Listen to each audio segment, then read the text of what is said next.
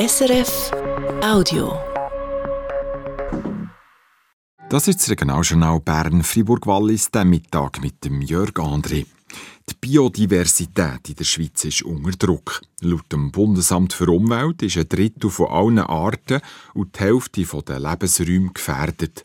Und gleich hat es diesen Morgen das Berner Kantonsparlament abgelehnt, dass der Kanton die verschiedenen Akteurinnen und Akteure, die sich für die Biodiversität einsetzen, besser zusammen vernetzt. Christian Lichti. Die Gartenbaubranche organisiert eigene Weiterbildungen und Kurse. Private haben sich beim Garten ein grosses Fachwissen angeeignet und Bäuerinnen und Bauern können wählen, ob sie mehr oder weniger für die Biodiversität machen wollen. All die privaten Engagements soll der Kanton besser zusammen vernetzen, hat Bruno Martin von EDU verlangt. Er hat nämlich gemerkt, dass ganz viele Leute ein höchstes Fachwissen haben, das unter privat geht. Das sind Gewerbebetriebe, Gartenbauer, Bauern gehören auch ein bisschen dazu und natürlich auch die Landwirtschaft und die akademischen Gremien. Auf guten Boden geht ist das Anliegen bei der Landwirtschaft. So hat der Präsident der Berner Bäuerinnen und Bauern, der SVP-Grossrat Hans-Jörg Rüegsegger, gesagt. Das Fachwissen von der Praxis, das wir täglich durch Arbeit und unter den Bauern, mit der Gesellschaft, mit der Natur, das, was wir auch schon bereits erreicht haben, das findet zu wenig statt. Die Mitte-Fraktion war der Meinung, dass für die Biodiversität schon viel gemacht würde. Aber, hat der Bernhard Riem gesagt, es ist wichtig, dass das vorhandene Wissen im Bereich Biodiversität transportiert wird. Da sind wir uns einig. Kenntnis über die Pflege der verschiedenen Ökoelemente ist vorhanden, aber nicht überall. Es gibt noch Luft nach oben, trotzdem. Der Kanton soll also mehr machen und alle Akteurinnen und Akteure im Bereich der Biodiversität besser vernetzen. Regina Furrer von SP hat aber davor gewarnt, dem Kanton mehr Aufgaben aufzubürden. Ich möchte auch noch Kantonsfinanzen erwähnen.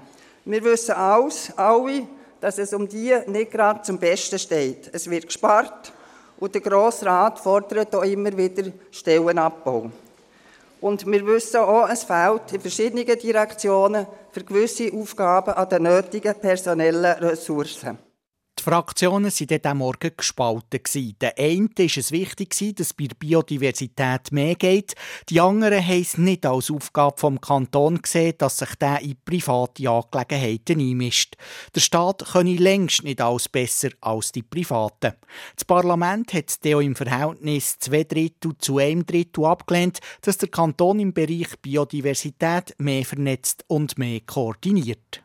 Der Christian Lichti. Jetzt eine Nachricht im Regionaljournal.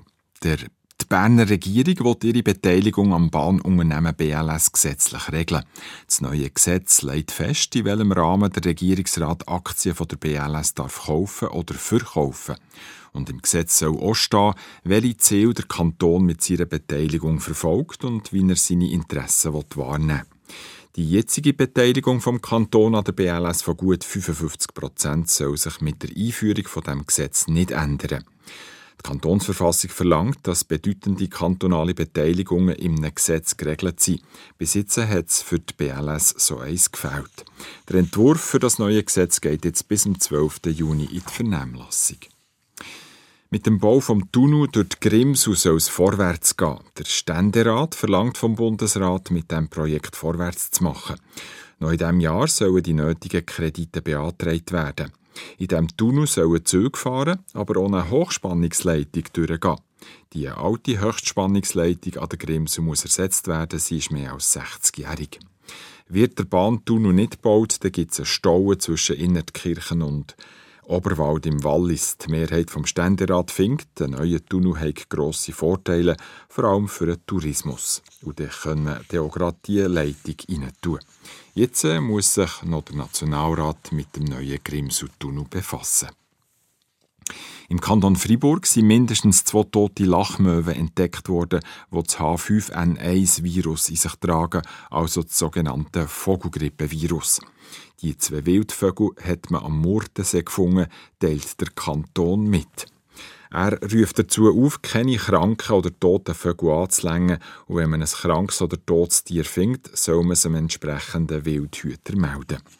Das Bundesamt für Lebensmittelsicherheit und Veterinärwesen hat schon im letzten November Massnahmen eingeführt, für die Ausbreitung von dem Virus zu verhindern.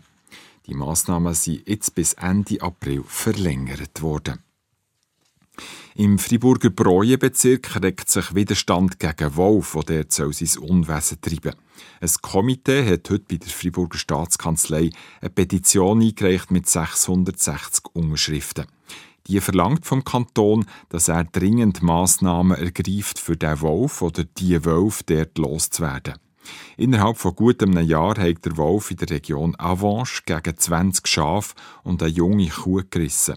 Und es gab Hinweise darauf, dass es nicht nur einen Wolf gäbe dort, sondern mehrere. Es ist die Aufgabe vom Staat, die Bäuerinnen und Bauern und ihr Vieh zu schützen, schreibt das Komitee in ihrer Mitteilung. Besonders, weil es sich nicht um ein, nicht ein abgelegenes Gebiet in den Bergen handelt. Das ist das Neueste aus der Region für den Moment hier im Regionaljournal Bern Fribourg-Wallis. Das war ein Podcast von SRF.